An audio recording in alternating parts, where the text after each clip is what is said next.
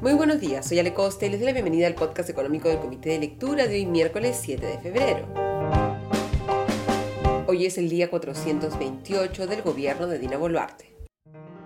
Empecemos con los titulares. Alrededor de 100 anteproyectos inmobiliarios destinados a promover la vivienda sostenible han sido paralizados por la Municipalidad de Miraflores, de acuerdo con un comunicado de asociaciones inmobiliarias como CAPECO, la Cámara Peruana de la Construcción, la Asociación de Empresas Inmobiliarias, la Asociación de Desarrolladores Inmobiliarios y la Federación de Trabajadores en Construcción Civil.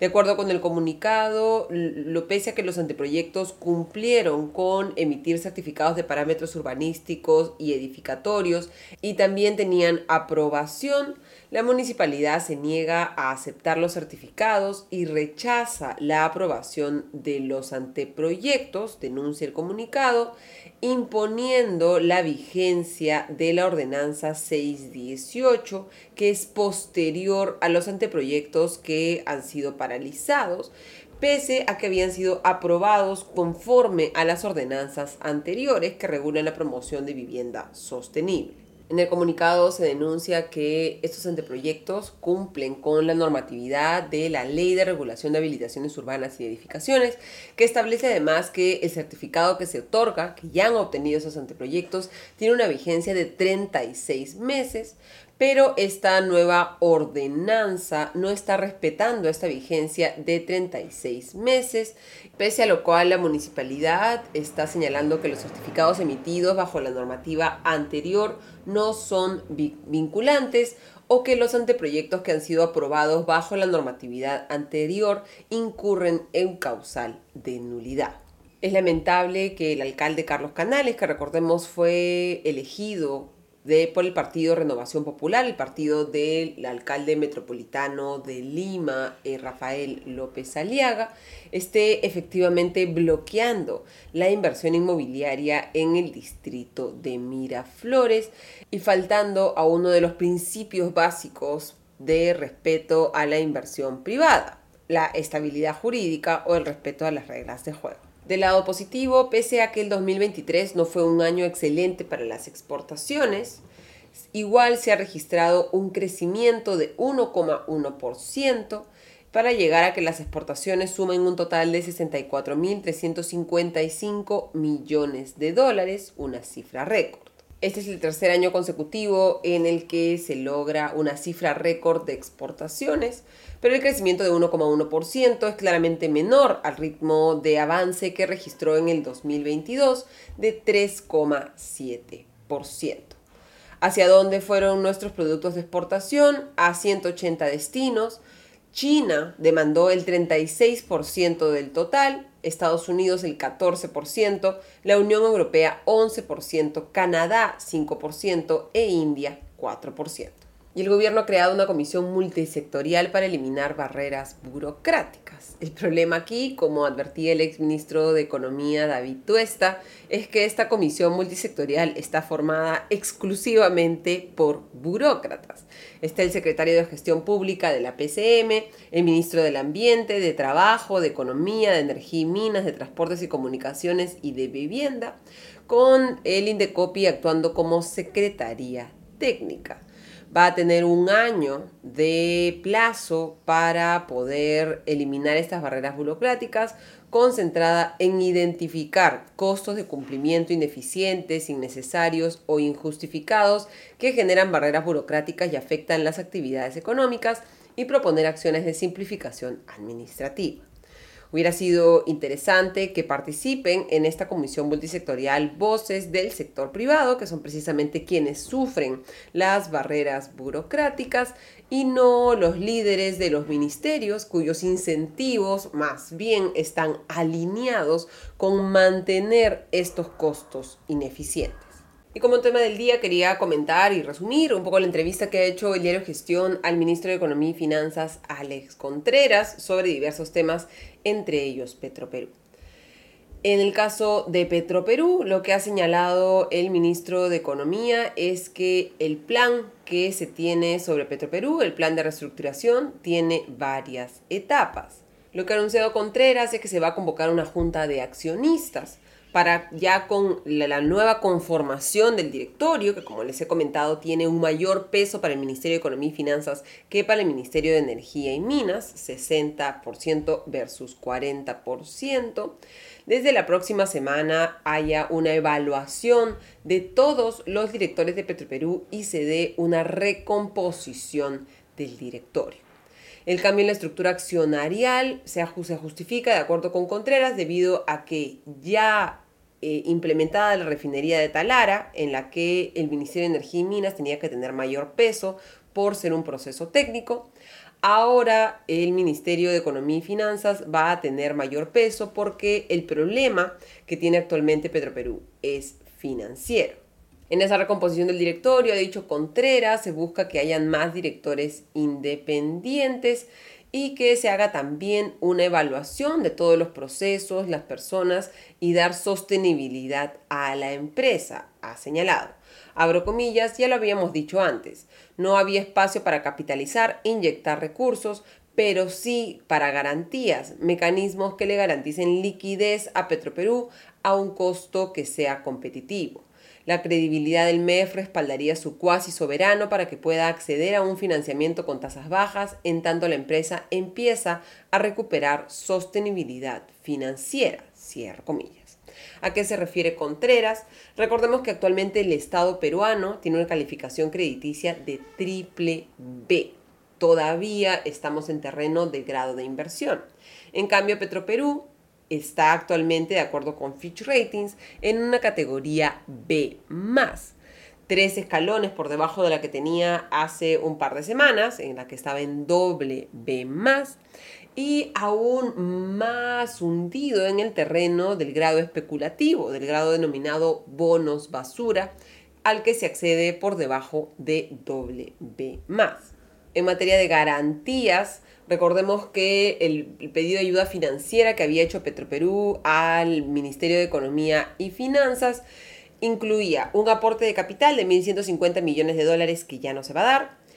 que se capitalice el, préstamo de 750 millones de dólares que se le entregó en el 2022, es decir, que se perdone el préstamo, algo que el ministro ha dicho ayer a gestión que esperan que de todas maneras se pague este préstamo de 750 millones. Esa es la meta, que sea una empresa sostenible que pague sus deudas, ha dicho. Y las garantías que había solicitado Petroperú pasaban por un préstamo por 650 millones de dólares para pagar deudas adquiridas en el 2023 por abastecimiento de combustible crudo y proveedores y incrementar de 500 a 1000 millones de dólares la garantía de la línea de comercio exterior para poder seguir abasteciéndose de combustibles. Lo que no ha dicho Contreras es si estos montos se van a modificar, es decir, si ya sin darle el aporte de capital por 1.150 millones de dólares, aporte que también se necesitaba para pagar estas deudas adquiridas por abastecimiento de combustible y de crudo, se va a dar como garantía, es decir, 1.150 millones de dólares de garantías adicionales para que Petroperú pueda acceder a costos de financiamiento más bajos con una garantía estatal y no solo por su cuenta con estas pésimas calificaciones crediticias a las que ha llevado el nuevamente pésimo manejo financiero de la empresa. Pero lo que no aborda el ministro Contreras es el hecho de que, como ha advertido Fitch Ratings,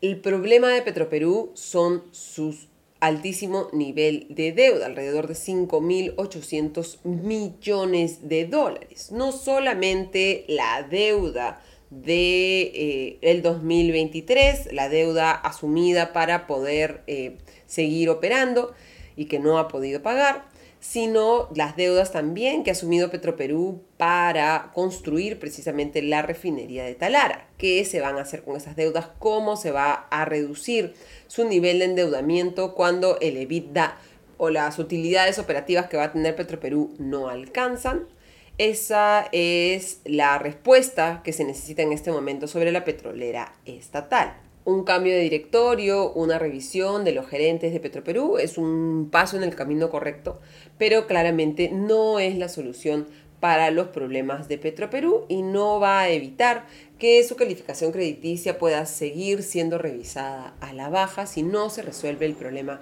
del altísimo nivel de endeudamiento.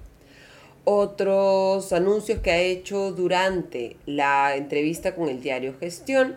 es que a fines de este mes se van a ajustar las proyecciones económicas y se va a mantener la proyección actual de 3% que se dio en agosto del año pasado como parte del marco macroeconómico multianuales. Este compendio de proyecciones que una vez al año publica el Ministerio de Economía y Finanzas actualiza en abril, pero que ahora actualizaría en enero debido a que, abro comillas, queremos esperar a que pase el niño, cierro comillas. También ha anunciado que se van a publicar una serie de decretos de urgencia como parte del Plan Unidos. En el primer caso, 200 millones de soles para el bono del buen pagador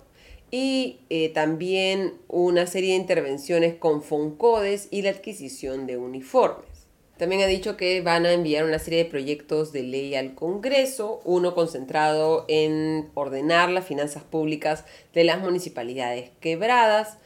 otro sobre un programa especial de crédito educativo y el proyecto de ley de las ZEE, las zonas económicas especiales, un proyecto de ley que ha dicho deberían estar enviando al Congreso a fines de este mes para su discusión. Señala que esta ley de zonas económicas especiales ha sido pedida por algunos inversionistas para que los parques industriales se conviertan en zonas económicas especiales, abro comillas, con un enfoque moderno, cierro comillas. ¿Cómo hacer para que, por ejemplo, el parque industrial de Ancón tenga algunos servicios públicos importantes? Y que luego del parque industrial de Ancón, abro comillas, la idea del proyecto de ley es que cualquier zona con potencial se convierta en una zona económica especial, cierro comillas. Y finalmente el ministro ha hablado sobre el déficit fiscal y abordó una de las principales críticas que se han hecho respecto al 2023, que se haya permitido que el Perú incumpla una meta del déficit fiscal, fijada, recordemos, en 2,4% para el 2023 y de 2% para este 2024. El déficit fiscal es la diferencia entre los ingresos y los gastos del Estado peruano sobre el PBI. Y nuestra meta normal, entre comillas, es de 1%, pero se fijó una nueva trayectoria, una nueva curva del déficit fiscal para establecer una serie de metas parciales cada año para plantear finalmente una llegada, un regreso a cumplir la meta de 1% en el 2026. Lo que ha dicho el ministro es que no modificaron la regla del 2023 para reconocer antes de tiempo que no se iba a cumplir el techo de 2,4%, porque si lo hubiera hecho probablemente hubiera generado reacción en calificadoras de riesgo y para que este 2024 no están esperando un cambio en las reglas fiscales. Ha dicho, abro comillas, se daría si el país tiene un nuevo consenso o una nueva aspiración, pero cambiar las reglas porque esperas no cumplirlas es una mala señal. Queremos mostrar al mercado que nos comprometemos, que puedes desviarte, pero explicas e intentas volver. Cierro comillas. Y sí, efectivamente un cambio en las reglas fiscales podría haber sido una mala señal para las agencias calificadoras de riesgo, pero el haber incumplido de manera tan tranquila las reglas fiscales en el 2023, prometiendo además desde el Ejecutivo que se iban a cumplir las reglas fiscales para al final del año incumplirlas, es también, hay que decirlo, una pésima señal para las calificadoras de riesgo. Este año tenemos un techo incluso más ajustado de 2% y por lo tanto o se necesita ajustar el gasto o se requiere un incremento fuerte de la recaudación que recordemos el año pasado ha cerrado con una contracción cómo hacerlo en un contexto además en el que el presupuesto es increíblemente generoso y ha previsto un aumento del gasto de 12%, aumento que incluye además, recordemos, un fortísimo incremento en los gastos en planillas del Estado peruano, es algo que creo al ministro de Economía debería darle un poquito menos de tranquilidad que la tranquilidad que muestra en la entrevista al diario Gestión. Terminamos así el podcast económico de hoy. Les deseo un excelente día. Nos reencontramos mañana. Hasta entonces.